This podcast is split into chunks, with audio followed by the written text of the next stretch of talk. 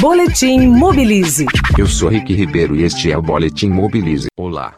Você sabia que o seu smartphone pode fornecer dados para a cidade e melhorar os serviços públicos e operação do transporte coletivo? Isso tem sido cada vez mais comum com o crescimento do conceito de smart cities, ou cidades inteligentes, que busca tornar os centros urbanos mais eficientes por meio de tecnologia, inovação e análise de dados. Há alguns anos, as cidades, para produzirem dados, necessariamente precisavam contar com sensores e instalações fixas, como câmeras e dispositivos infravermelho. Depois, com a popularização dos smartphones, as pessoas passaram a carregar consigo esses pequenos sensores capazes de gerar dados para a gestão pública. Com esse desenvolvimento, o foco mudou de instalações com sensor fixo, para o monitoramento e gerenciamento de aplicativos móveis. Ou, em outras palavras, do hardware ao software, da estática à dinâmica.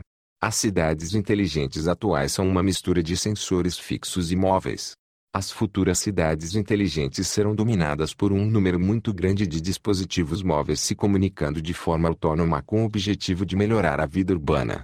Eu vou citar um exemplo. Algumas cidades da Europa estão testando semáforos que detectam as informações dos smartphones e conseguem saber se a pessoa que espera para fazer a travessia é um idoso, uma pessoa com deficiência, ou uma criança.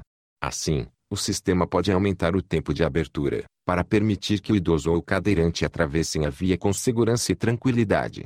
Agora imagine essa tecnologia conectada ao transporte público, aos ciclistas, motoristas, e aos sistemas de trânsito, de saúde, e de segurança das cidades. Vai ser uma pequena revolução urbana. Eu sou Rick Ribeiro e este é o Boletim Mobilize. Saiba mais em www.mobilize.org.br. Boletim Mobilize.